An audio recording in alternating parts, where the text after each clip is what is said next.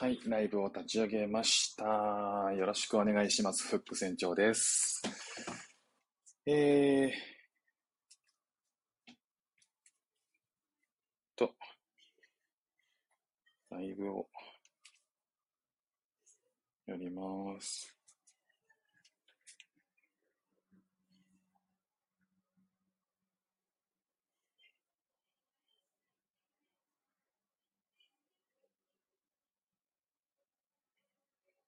えー、拡散をするので少々お待ちください。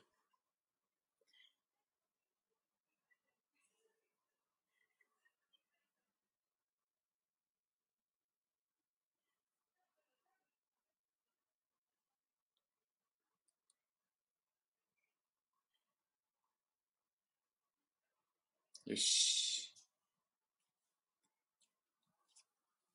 はい。ということで、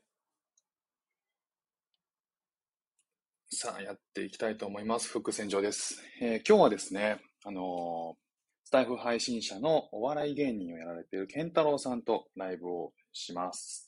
これからですね、えっ、ー、と、ケンタロウさんが入ってきたら、ライブを、トークをしていこうかなと思っているんですけど、このね、ケンタロウさんですごく面白くて、なんとね、こう、学童、学童保育でえー、仕事をしながらお笑い芸人をやっているという、かなりね、異色の、え、方なんですよね。面白いですよね。もうなんか、すごいニュータイプ感が満載なんですけど、そのね、えー、ケンタロウさん、まあ普段の配信だと、えっ、ー、と、学童のことっていうのを結構話されてるんですけど、まあ、今回はその学童、僕もね、あの、子供を二人育ててるところもあって、そういったお話もしていきたいなと思いつつ、えー、今日はね、その吉本芸人さんが普段心がけてるこうお話の仕方、おしゃべりの仕方みたいなことにフォーカスを当てていきたいなっていうふうに思っているんですよね。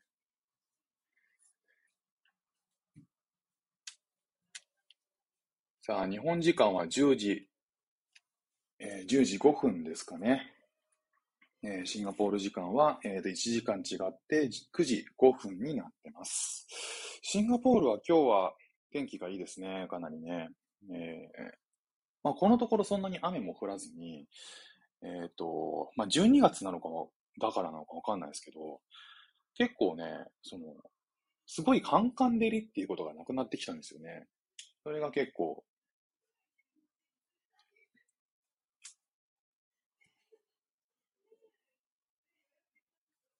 ちょっとお待ちくださいね。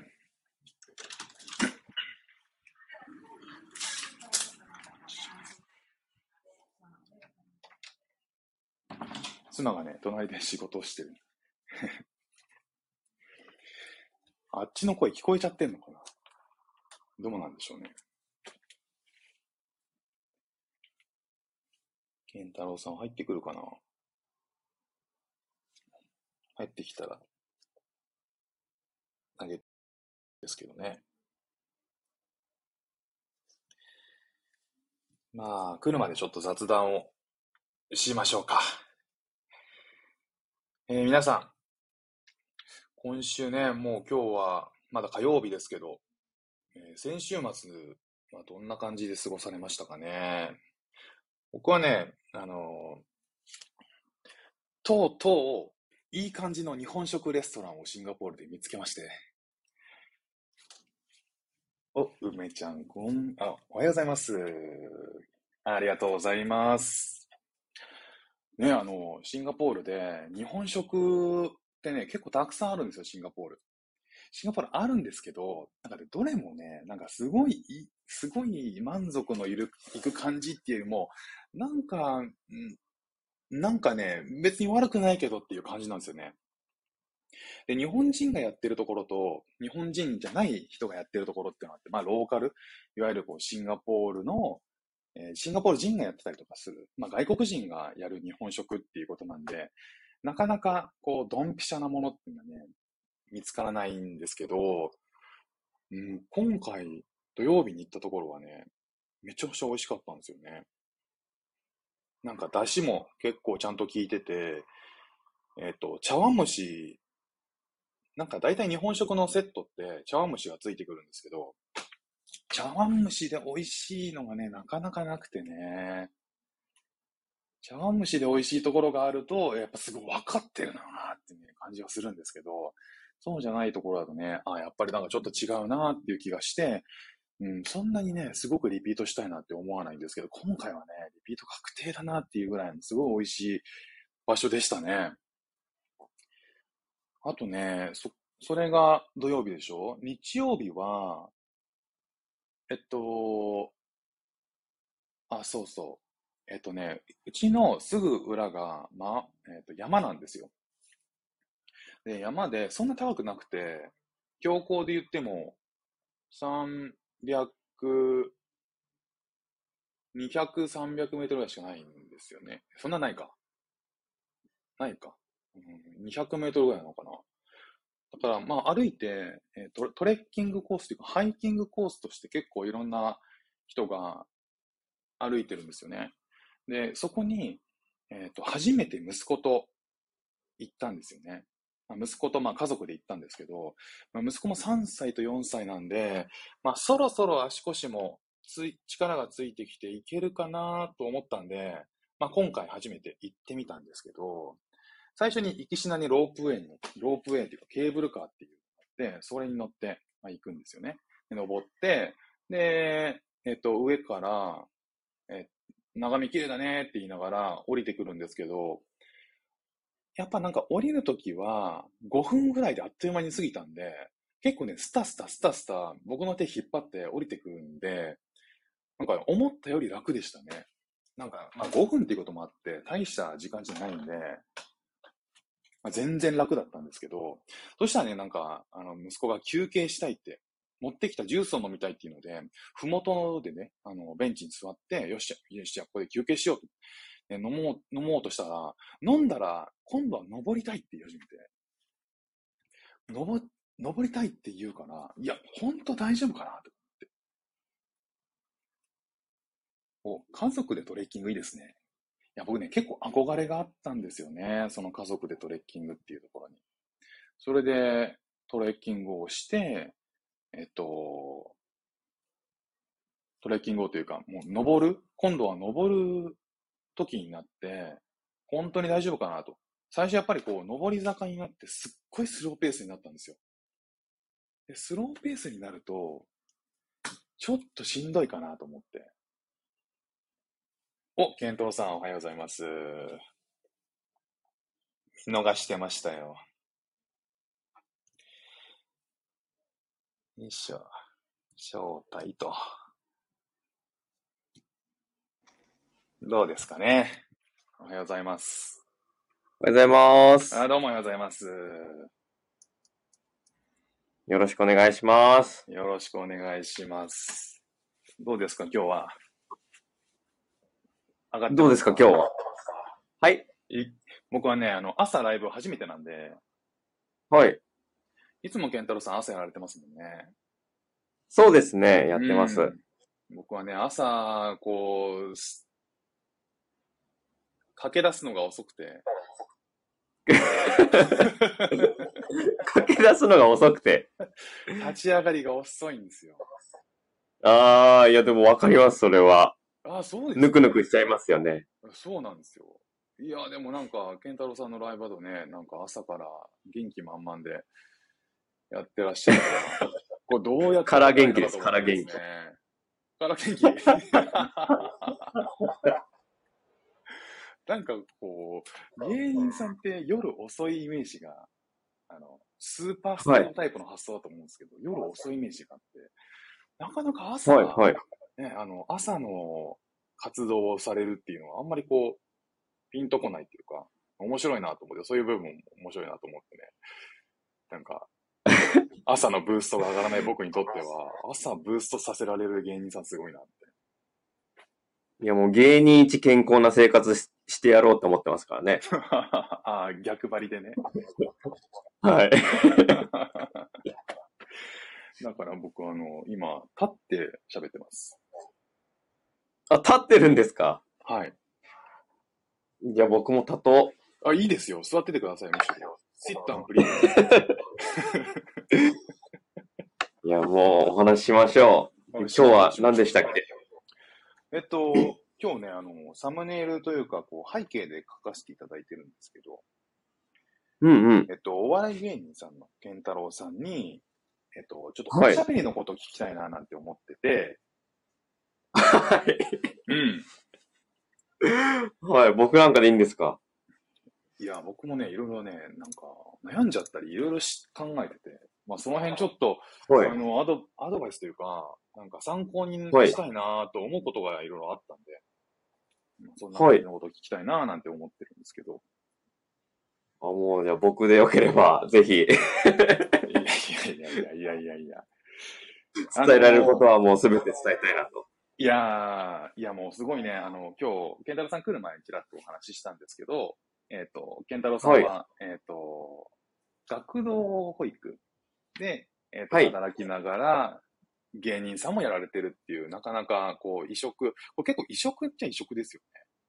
あんまり周り、まあ、そそうですね。のうん、なかなかやっぱ入隊周りは、はい、コンビニとかが多いので、ありがちですよね。コンビニか今、はい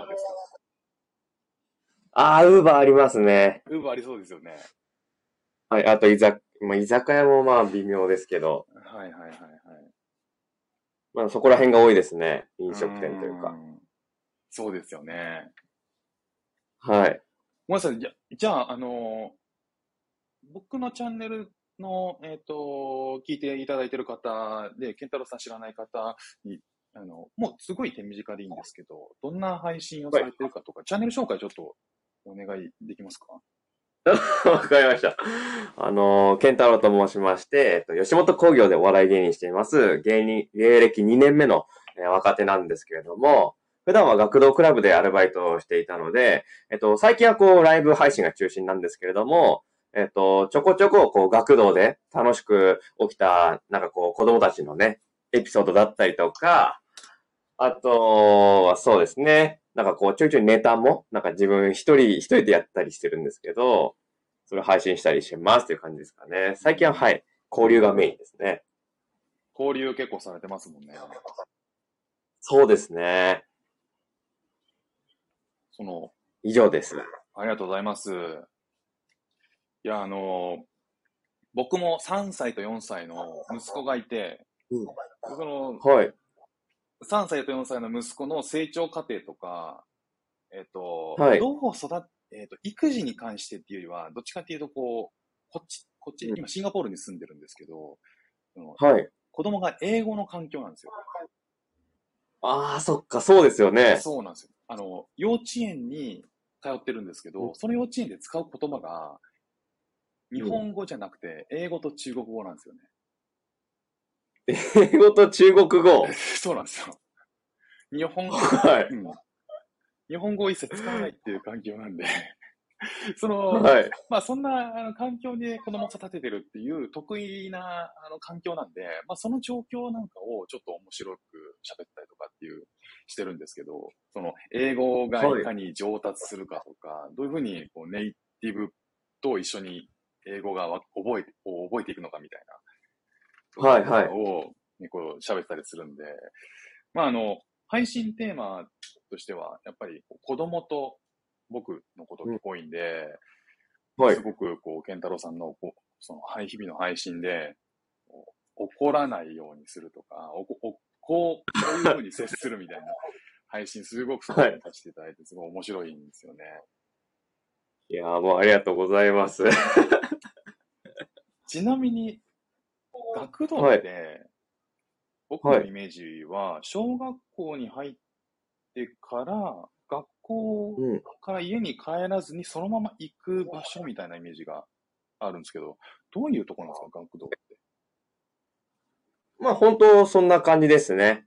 うんもう今おっしゃっていただいた通りで、えっ、と、まあ親御さんが共働きとか、シングルファーザー、シングルマザーの方々は、やっぱこう一人でお家にお子さんを預けて、うん、なんかいさせるのはちょっと心配ということで、うん。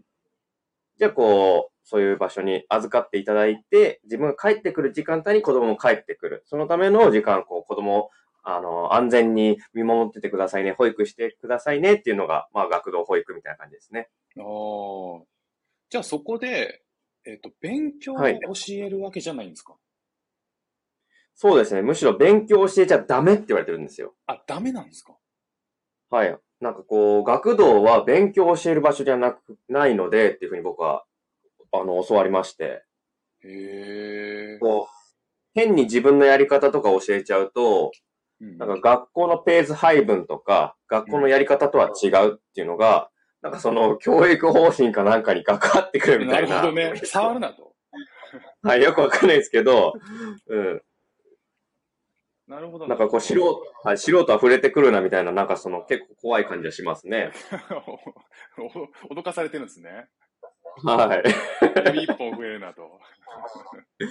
いや、なんか本当怖かったのが、はい。子供が、その、大人が丸付けしないとこれダメだからって言われたやつを、なんか僕それ知らなくて、こう、じゃあ丸付け僕がしていいのって子供に確認したら、大人がやってくれれば誰でもいいって言うんでやったんですよ、こうちょっと。はいはいはい。大人はそしたらはい。児童館とか学童の人にこう、ちょいちょいちょいってこう呼び出されて、うん。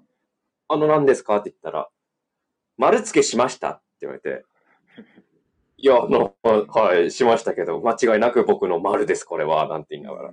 そしたら、ダメとか言って。いや、子供叱るみたいな。これはね、あの、学童の人は触っちゃダメなの。特にアルバイトなんて絶対ダメとかって言われて。ええー、みたいな。そんな怒るみたいな。普段子供に怒ってるから、子供のテンションで言っちゃってるから。大人に怒るテンションじゃない。はい、なんかもう本当に、うん。でもあれなんですよね。それぐらい、それぐらいのテントーンでいかないと、ハイトーンでいかないと、これはもう本当に一大事だっていうことなんでしょうね。そうですね。怖いですね。これは怖いですね。はいそういう怒り方、怖いですね。あの大人になってからなかこれなか、はびっくりします。はい。これ丸つけたからはないですよね。はい。丸つけてダメの、まず理由がよくわかんないですし、そうね。多分それを管理してる方々もダメって言われてるからダメぐらいの認識しかないと思うんですよね。はいはいはい。だから多分その人も昔言われたことあるとかなんでしょうね。はい。ダメって。上の人からね。はい。なるほどね。面白い。じゃあ、が勉強とか、まあ、宿題とか、えっ、と、これちょっとわかんないんだけどっていうのは、子供からも聞かれないんですか？あ、子供は聞いてくるんで、なんか僕は、この正解が合ってるかどうかとか、なんかそんな感じのふわって伝えるというか、ふわっと伝える。例えば勉強を教えちゃダメなんだったら、答えが合ってるかどうか言っていいかなって思うんですよ。うんうんうん。で、もしそれもダメって言われそうだったら、こう僕的には、ねえ、ケンちゃんこれ合ってるとかって言われるんですよ。うん。そしたら、うーん、間違ってはないとか言って、うっそ 何その可能性なんでその可能性をちょっと残しとくっていう。って言うと子供が結構混乱するんで、正解って言って。正解って言って。え、何合ってるってこと？って言って、そうして、まあ一応付け加えるのが、間違ってたら僕は間違えると伝えてますって。わかりにくいなもう遠回し、遠回し。もうそれぐらいケアしてなんかもうそれでなんかいちいち言われるの嫌なんで、はいはいはい。だからあとは調べてとか。あ、自分で調べてね。はい。なるほど。あの、答えは、答えをき求めるんじゃなくて自分で調べた方がいいよっていうことですね。そうですね。まあ基本的には自分でやってもらって、まあその大人に、例えば答えがわかんないから答えを教えてで教えない意味ないと思うんですけど、うん。この答えこれどう？って聞かれて間違えてる間違えてないとかもあるんですけど、うんじゃあ君はこれどうやったの？って言って、そうすると自分でやり方をこう教えてくれるじゃないですか、僕に。はいはいはいはい。なその子のアウトプットにもなるんで、あ結果的には、なんかよ、いい良さそうですね。でそれで、あのーあ、じゃあその通りやったん、習ってその通りやったんでしょ？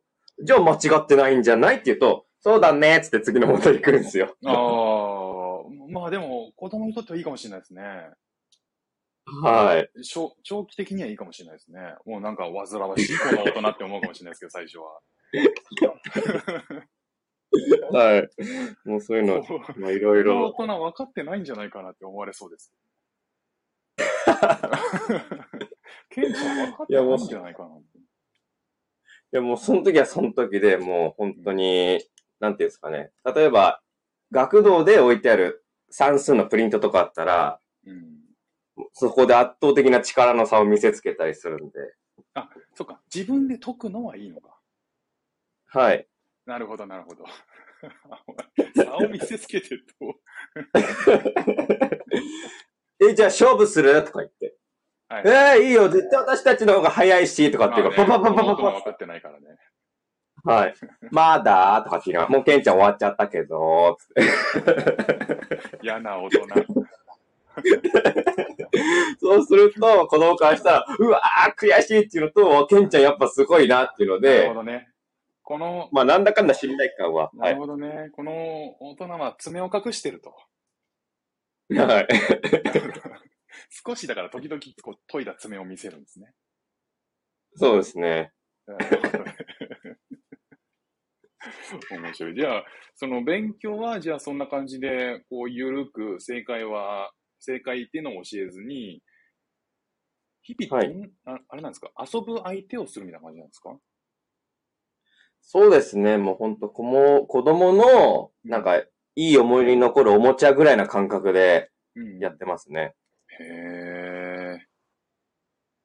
なるほど。それが、じゃあ学校が終わって3時とかから夕方7時ぐらいまであるとかなんですか、そうですね。本当に今の時間帯ぐらいで。多分、僕もきっとお世話になると思うんで、学童は。はい。うん、うちの子がもうちょっと大きくなったら。まあ普通うに、んうん。うちも共働きの前提なんで、はい。今僕も主婦ですけど、うさすん、がにず、あの、子供がもうちょっと大きくなったら働くので、うんはい。絶対、絶対学童には入るだろうなと思うんで、健太郎さんみたいなお兄さんがいてくれたらいいな全員が全員そうですね。そうですね。そういった子供たちとたくさん関わりたいなと思いますね、僕も。うんちょっと、コメントを見ていきますね。あ、素敵さん、こんにちは。あ、素敵さん、健太郎さん、はじめましてです。よろしくお願いします。よしか、吉高さん、こんにちは。ありがとうございます。マイカさん、こんにちは。ありがとうございます。マイカさんは、健太郎、絶対健太郎って言ってます。これあの、僕の持ちネタというか、うんあの、浮気絶対浮気っていうフレーズを使ったコントをあ、はいはいはい。作ったことがあっはいはいて、で、そのネタがマイカさんすごい好きみたいで、どこまでがそれを浮気ってやつですよね。はい。で、今これをケンタロウ絶対ケンタロウってやってくれてます。僕も好きですね。だ本当ですか？うん。相当、相当気にしてる人ですよね、あれね。浮気について。そうですね。やっぱこう、初めてできた彼女ですよ。うん。はい。でもそ、だったら質問するなっていうぐらい狭いですもんね。決めてますもんね。世界。でもなんかそういう人いますよね。いるいる。プレゼントも大体これとか買おうって思ってんのに、一応意見聞いて、ああ、そっかそっか。じゃあこれにするわって、お前、俺何だったんだよ、みたいな。いやいや、あの、当てて欲しかったってことでしょうね。あそういうパターンもあるのかもしれない。そうそうそう。だからもうこ、うん、そうですよ。多分。はい。でもなんか当ててほしいにしてはヒント少ねえなみたいな時もありますけどね、なんか。なるほどね。確かに。そのヒントの材料が少ないっていうことありますよね。そのヒント出しようもそんな知識知識がないからっていうはい。ことによって。なんか地球って言えばどう思うとかって聞かれてるような感じですよね。なんか、青いよねとかって、いや違う違うみたいな。大雑把ちょっと哲学的な要素入ってきちゃうから、その辺行くとね。確かに。考え方が全然違うから。はあ。じゃあ、その学童のね、お話はちょっと、もっといろいろ子育ての話とかもいろいろ聞きたいんですけど、今日はちょっと別の路線で話をしていきたいなと思うんですけど、ケンタロウさんは、えっ、と、今芸人さんで、はい。今って2年目でしたっけ？はい、2年目です。ですよね。その学童と芸人さんってどっちが先なんですか？えーっと、芸人が先ですね。あ、芸人が先。はい。じゃあ芸人さんを始めてから学童でもやろうって感じ。他に選択肢があったんですか？そうですね。なんかこう、NSC のお金を払うとか、うんうん。その会社員辞めて、なんか最初楽してお金稼げることないかなと思ってて、うん違うバイトもしてたりしてしてたんですけど。ただまあそこの、はい、なんかこう排気ガスとか多めの場所だったので、はいはい。ちょっと環境を変えたいなと思って、うん。で、じ自分のやりたいことをやってる。で、他にもなんだろうな、自分の楽しいこととか好きなことをやりたくてやめたっていうのを振り返ったときに、でバイトも楽しいことがいいなと思って、うん。で、僕子供が好きなんで、で、ボランティアでそういう子供たちと交流したこともある、楽しんだこともあるっていう経験がやっぱ印象強かったんで、はいはいはいはい。じゃあなんかそういう子供と携われるお仕事ないかなって思ったら、学童っていうのが引っかかったんですね。へえ。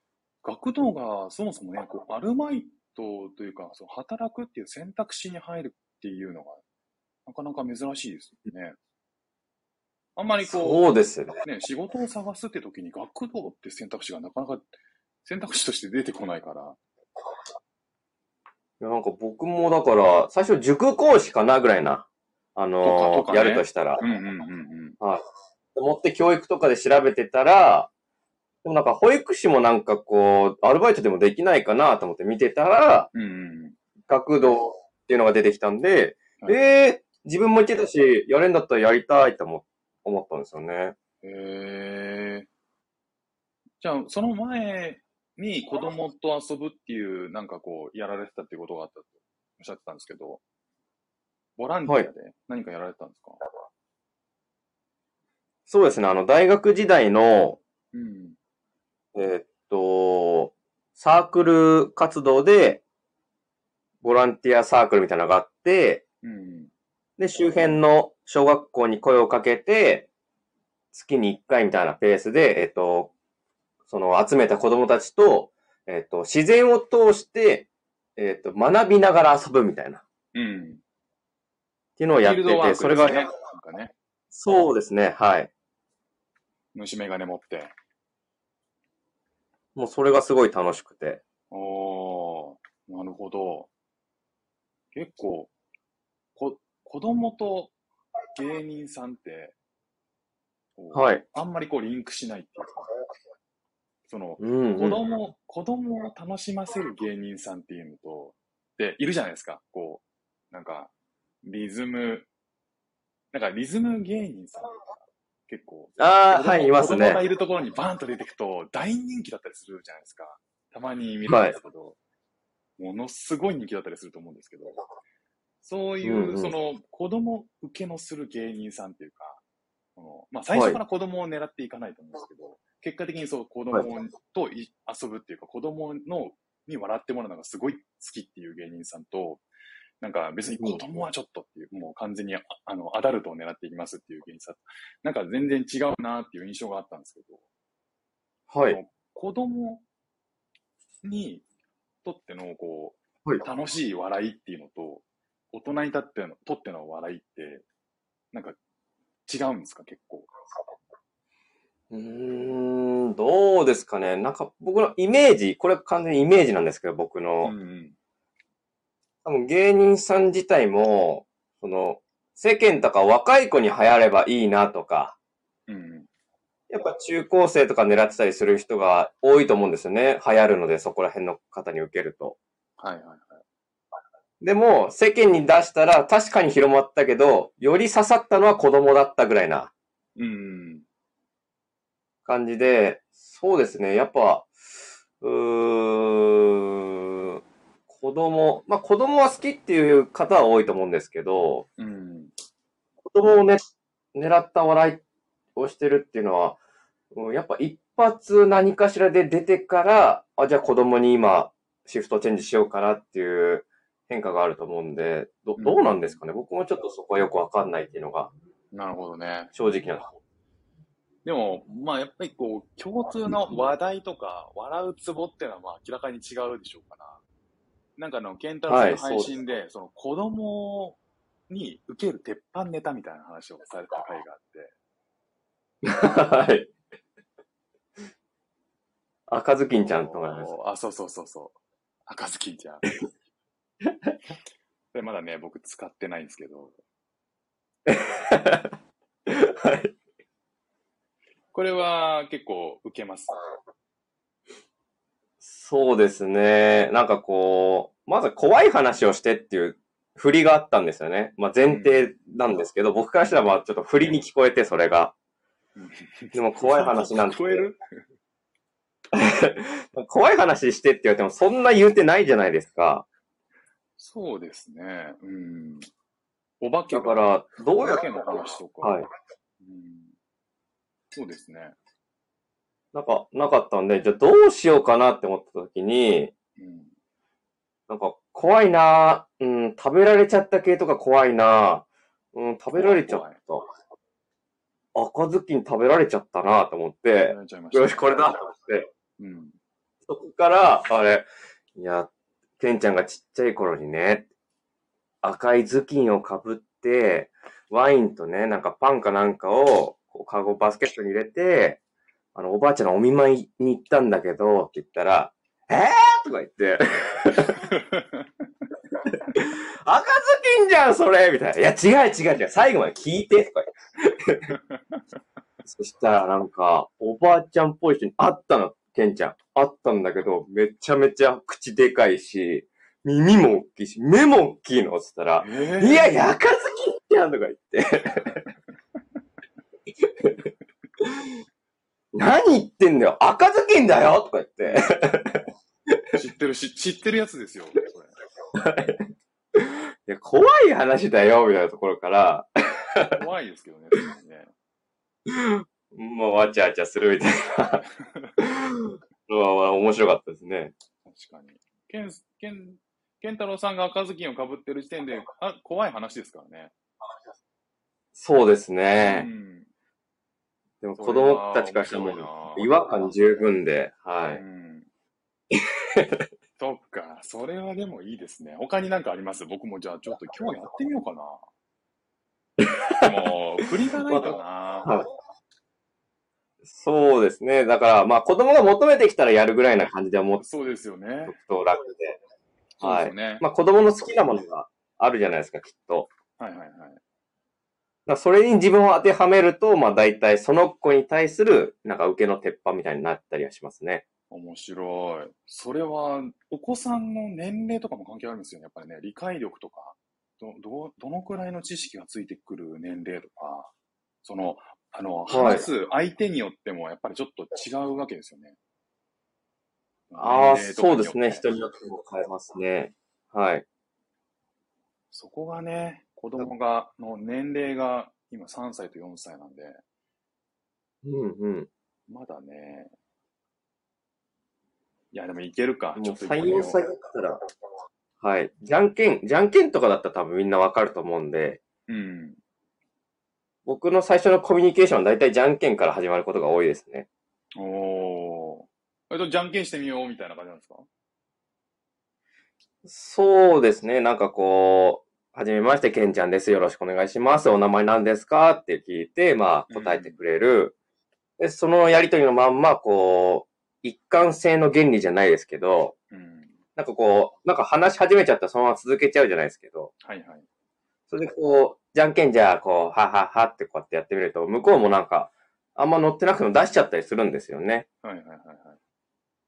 で、その時に、こう、子供とこう、勝った、ウェー、負けた、ウェーみたいな風にやってると、こう、クスクスって笑い始めて、うんうん笑い始めたら、それをちょっと大げさにしてって、笑いに変えていくみたいな。うん。なるほどね。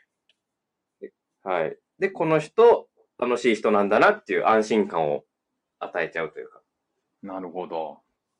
そっか、やっぱりでもあれですよね。その子供にとっても楽しいことをしてくれる人とか、楽しい話をしてくれる人とか、笑わせてくれる人ってのはやっぱ安心感が芽生えるんですね。そうですね。やっぱ最初この人大丈夫かな？誰だろうって思ってるところを、うん。どう打開していくかっていうのは、まあちょっと腕の見せ所かなと思ってますね。確かに確かに。最初にね、なんかすんごい顔して、ガッチガチの大人出てきても、やっぱり近寄んないですもんね、うちの息子も。そうですよね。どれだけ、こう、可愛いね、可愛いねって言ってコミュニケーション取ってきても、やっぱなかなか近づかないですもんね。はい。そうですね。パパの友達だよ、知り合いだよって言っても、ええええみたいな顔してますからね。やばいやばい。本当に。なるほどね。その、お笑い芸人さんをやられているからっていうよりも、まあ、もともとそのお子さんと遊ぶのがはい。好きとかっていうこともありつつ、えっと、お笑い芸人さんでやられていて、トーク術が磨かれてっていうのがあって、やっぱ子供にも少しずつ活かされてる感じなんですか？そうですね。だからもうそこのつながりは、よくわからないんですよね、僕でも正直。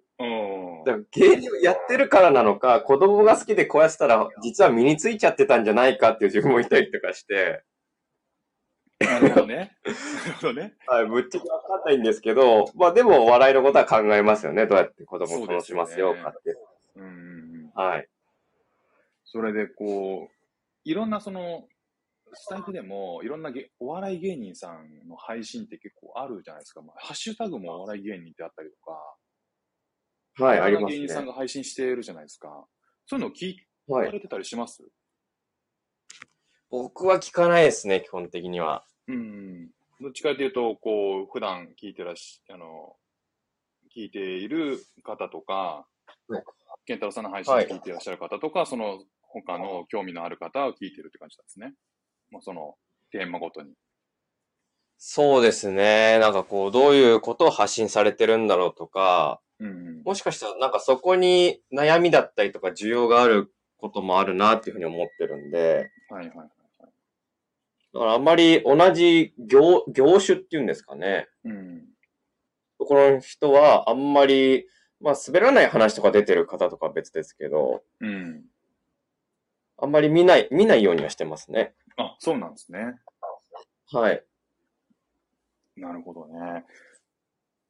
その、まあ、今日、えっと、本題で入れか聞こうと思ったのは、その、はい。僕も配信して1年ぐらいで、長い。いや、1年、まああっという間ですよ。結構、すごいですね。去年の11月から始めてるんで、1年経ってますよね。で、こう喋っていけばいくほど、いやいやいや、はい。喋っていけばいくほど、えっと、まあ、始めた頃に比べると、うんなんかこう自分の伝えたいこととかが言言えるようにはなってきてると思うんですけど、ただ一方で、こう、ただただこう、何を、何の法則もなく喋り続けてるだけっていう感じで、もうちょっとなんかこう、もっと聞いてくれてる人を、なんか楽しんでも、楽しませたいっていうのが根本にあるんですよね。配信しを始めた時から。ああ、めちゃくちゃ素敵ですね。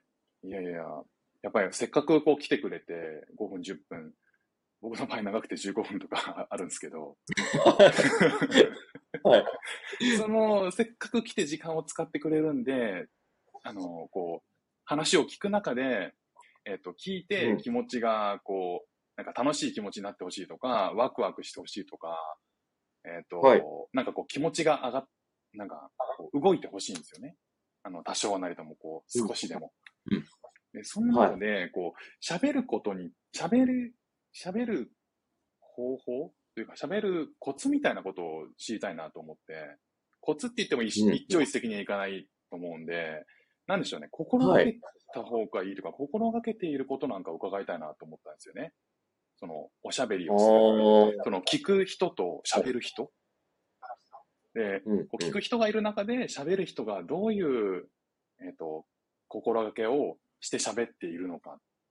でそれがはい。芸人さんっていう視点で考えたときに、こう、聞く人を楽しませるために心がけるた方がいいことみたいなことを、うん。なんかあれば伺いたいなと思ったんですよね。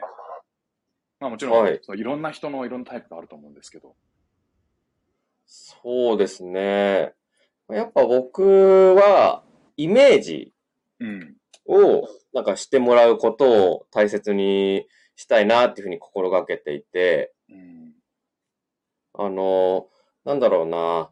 えっと、例えば今僕が見てる風景が、うん。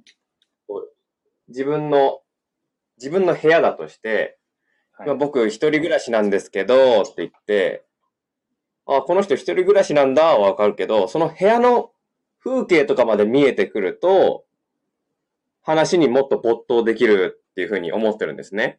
なるほど。なので、いや、この僕の部屋はだいたい何何畳で、で、ここに窓があって、で、ベッドがあって、で、本当座る場所になんかテーブルとかもあってね、なんかこう、どうのこうのでとかって言ったら、こう、詳しく部屋が分かったりするじゃないですか。はいはいはいはいはい。そうすると、聞いてる側もイメージができるんですよね。うーん。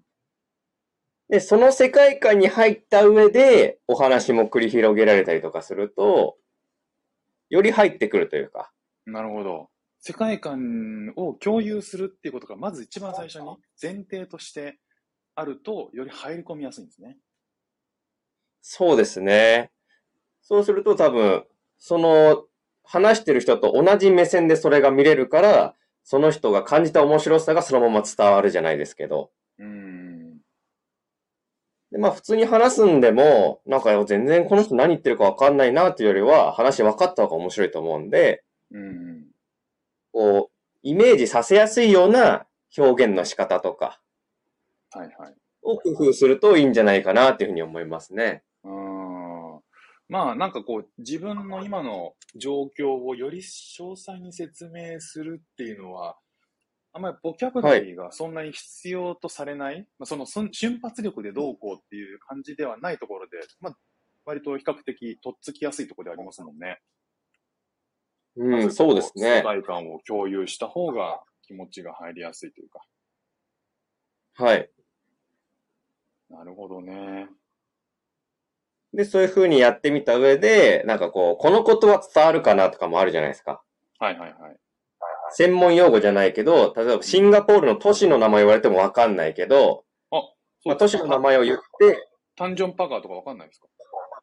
わかんないっすね。ああ、なるほど。で、それを例えばシンガポールのなんとかかんとか、で、これ東京で言うとこういう場所なんだよねって言うとわかりやすいじゃないですか。なるほど、なるほど。確かにね。みたいな感じで、こう表現したい場所が難しそうだったら分かりやすいものに置き換えていくとか。確かに、確かに。そうするとイメージもできてより入ってくるかなっていうお話になるんじゃないかなっていうふうに僕は思ってますね。確かにね。結構何回か配信で喋っちゃってると、はい。一応その、あの、前、前話したしなーみたいなので、うん。なんか、毎回言うのもなーとか思っちゃうんですけど、でも、それはね、毎回なんか同じ、同じ状況の説明すんのもなーとか思っちゃうんですけど、でもあれですもんね、その時々でえ聞く人も変わるだろうし、うんうん。なんかね、その状況をシェア、シェアするっていうのはすごい大事ですよね、確か。そうですね。で、それこそなんかまあ、これはちょっと盛るっていうところにまあ通じてくるのかもしれないですけど、うん。この日はなんかこう面白い出来事があったわけじゃないですか。もし話そうとしてる内容があるんだったら。はいはいはい。ってことは、その風景も、いつまあこうでこうでね、まあ東京でこういう場所なんですけれども、なんかそれがね、今日はちょっと赤く見えたんですよね。なんて言うと、どういうことってなるじゃないですか。うんうん。はい。そしたら最後まで話聞きたくなっちゃうとか。なるほど。ただただ、うんうんしか言えない自分がいますね。なんか、まあなんかこう、こいつ、普段の日常話してるのかなっていうよりは、なんかそこでポッてなんかこう、キーワードみたいに入れておくと、はい。まあ聞きやすいかなっていう感じですかねな。るほど。そっか。そっかそっか。あの、テーマをひ一言でかつ、なんか、キャッチ、キャッチするワードみたいな、キャッチする出来事みたいなことを思い浮かべてもらうってことなんですね。はい。で僕はそういうのが好きなので、浮気絶対浮気とか、うん。あとはまあ、これやろうと思ったけど相方が了承してくれなかったんでできなくはなってしまったんですけど、うん。えっと、そうそうそう、あ、そんな感じじゃないのにどうしてっていう単語があるんですけど、うん。これを使ってなんかこう、面白に変えていきたかったんですけど、うんでも残念ながらお蔵入りになっちゃったんですよね。そうですね、多分やらないと思いますね、うん舞台っていう上では。なるほど。それは、あのあんまりこう、芸人、あの、相方さんの共感は得られなかったっていうことなんですそうですね、僕は面白いかなと思ったんですけど、ちょっと難しいね。かね。なるほど。ぜひ、聞いてみたいですね。もう今、だからそれをつかみに言われちゃったんで、僕は聞きたくてしょうがなくなっちゃいますけどね。まあ、最初はこう、そんな子じゃないっていうフレーズでなんかできそうだなと思ったんですよね。はい。でも、なんか、そんな子じゃない、じゃなくて、なんか違う言い方の方が面白くなりそうだなって思って、うん。まあ、なんかこう、例えばあるじゃないですか、こう、自分はこの子のことはこういうふうに思ってるけど、実は浮気してる子だったとか。うん。そしたら、そんな時に、いや、そんな子じゃないよとか、そんな感じじゃないよって言葉が出るじゃないですか。はいはいはい。だそこで、こう、僕は、ボケの方に、そ、そ、そ、そんな感じじゃないのに、どうして？っていう風に言ってほしかったんですよ。で、いやいやいや、みたいな。何、何、何それみたいなところから、こう、話が発展していくみたいな。はいはいはい。お互いに、お互いにその子に対するイメージが違っちゃったんですね。はい。とかそういう感じからストーリーを発展していきたかったんですけど、はいはい。ちょっと僕が伝え方下手で。なるほど。おー、そっか。でも、そういう状況説明をもっと、こう、するっていうこととか、その、うん。最初に印象に残ってる、なんていうんですかね、ワードを、まあ、うまく使うというか、いつもと違う、いつも、いつもと違う出来事があったらそれを先に言ってみるとかっていうことで、うん。より入っうんてきやすくなるんですね。そうですねね。それなんか普段は、はい、青く見える海が赤く見えたら、なんかまあ夕焼けなのかどうかわかんないですけど、うん。なんかあったのかなって思いますし、うん。なるほど。いろいろ心がけることがありそうですね。参考になりそう。はい。でも最初は慣れないからすっごい書かないといけなそうだな。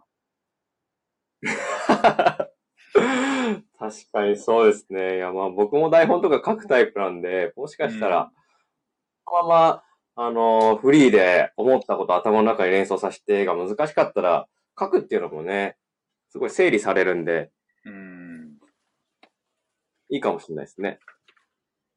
確かに。結構。あとは、その、はい。こう、ケンタロウさんってい今日も話してても、その、はい。話のトーンがすごい、こう、明るかったりとか、これは、これはもともとなんですけど、僕はだからこう、朝、朝のスタートダッシュが遅いっていうことも理由にしてるんだけど、はい。どうなんですかね、こう、トーンとか、そういうことも意識されてるんですか？そうですね。まあなんか僕はその、まあ聞いてる人にできるだけ楽しんでほしいとか、その芸人としての自分を好きになってほしいっていうのがやっぱ強かったりするんで、うん。やっぱそのためにはこう低く、あのー、とかって話してるよりは、うん。あのね、みたいなうんうん。風に話してる方が、こう楽し、感情って伝染すると思ってて、はいはい。なんかこう暗くてもなんかこいつのおかげで楽しくなれたわとかっていうのがあると思うんで、僕はこう、配信するんだったら、なんだろう、なるべくこう、キーはいつもよりは高く、で明るく話したいなっていうふうには思ってますね。あー、でも確かに大事ですよね、そういうのもね。伝わるもんな、うんうん声は。あ確かに確かに。じゃあ普段話すトーンと、こう、ラジオとか、はい舞台だとやっぱもっと違うんですか？いや、舞台も多分こんな感じですけど、普段はなんかもうちょい低いかなぐらいな感じですね。ああと話す相手にもよりますけど。あ、はい、確かに。確かに。ね、ふ不動産屋さんに物件見に行ってそのトーンではないですもんね。そうですね。逆になんか怪しそうじゃないですか、そいつ。そう。絶対貸してくれ。絶対なんか変なテナント入れてきそうです。待ってました、お客さん。ここの物件超だったんですよねなんて言われたらもうちょっとあ、大丈夫です。帰りますってなりますよね。うんうん絶対なんか問題ありそうですもんね。はい。契約のこととかで。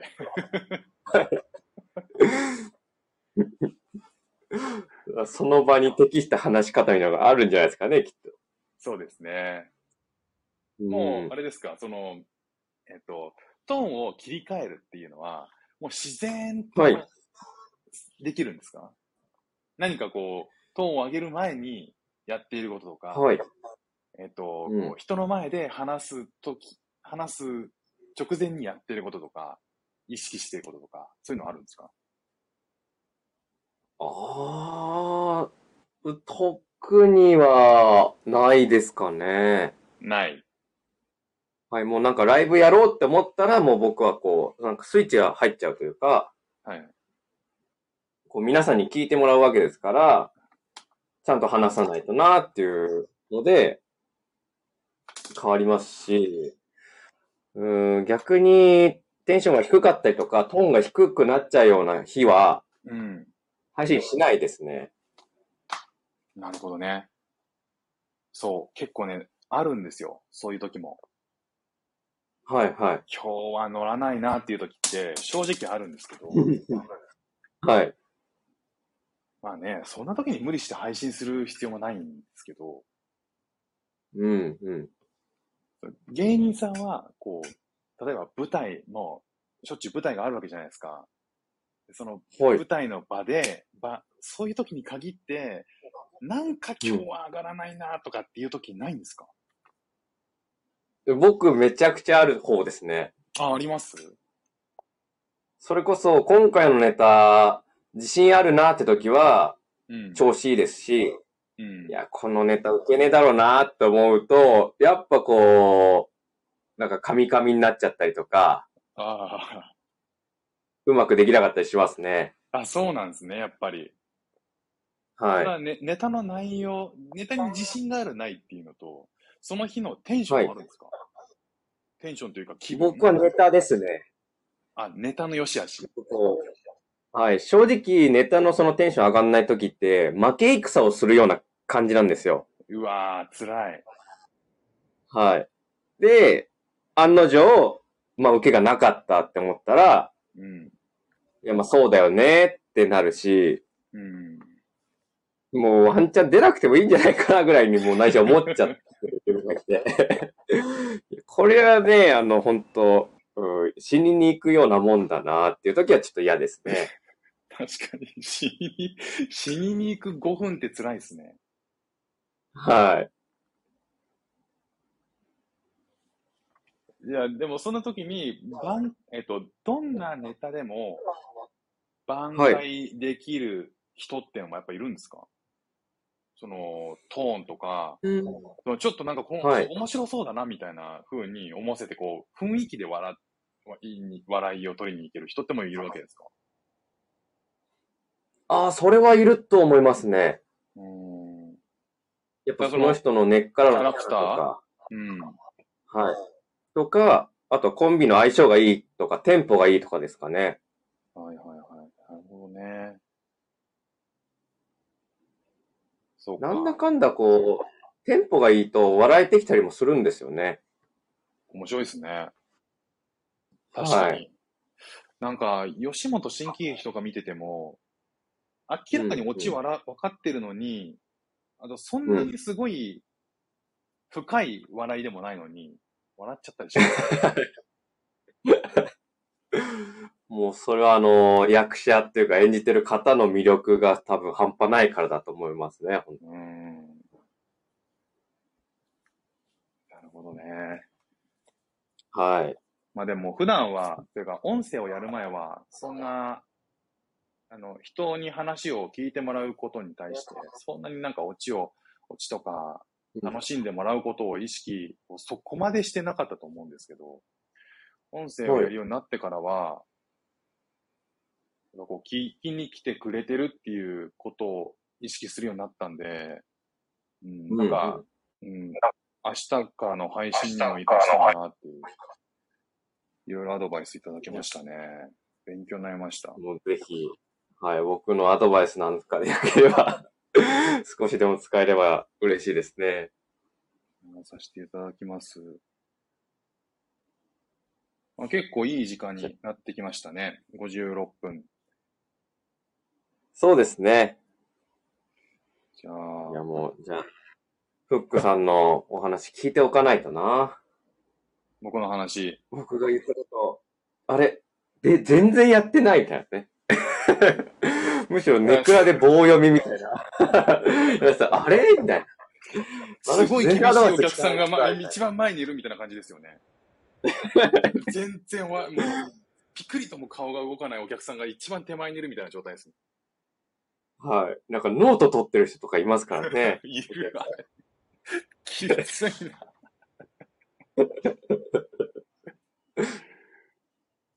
ちょっと、頑張ります。いや、配信をできるように頑張ります。はい。もうよろしくお願いしますむし。ろ、健太郎さんの配信聞かせていただきますんで、リピート再生で。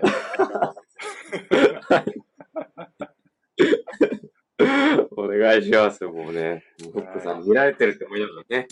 はいあいつができてねえじゃねえかって言われたらね。あの、コメントに書きますんで、うん今日はできてなかったですはいねっていう。シンガポールからだいぶ思いやりがなんか飛んできますね。コメント消してくださいね、そういう時はね。わかりました。今日調子悪かったなと思ったらコメント欄こう表示しといそうてです。ね。自分でわかるっていうことでね。自分で分かったときは、コメント欄非表示にしとくっていう。わかりやすいメッセージ。いまいちでしたっていう。概要欄にもちょっと書いといて。概要欄には書くんだ。ちょっと今日微妙でしたね。ごめんなさい。とかって。今日はあのコメント閉じさせていただきます。はい。もう、ちょっと今日シンガポールからなんかこうやり飛んできそうなんで、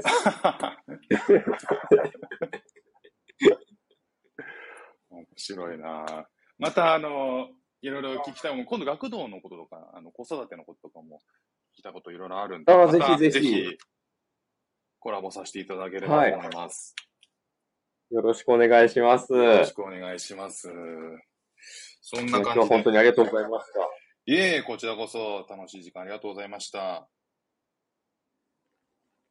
今日来ていただいた皆さんもありがとうございました。ありがとうございます。じゃあ、この辺で失礼します。失礼します。ありがとうございました。バイバーイ。バイバーイ。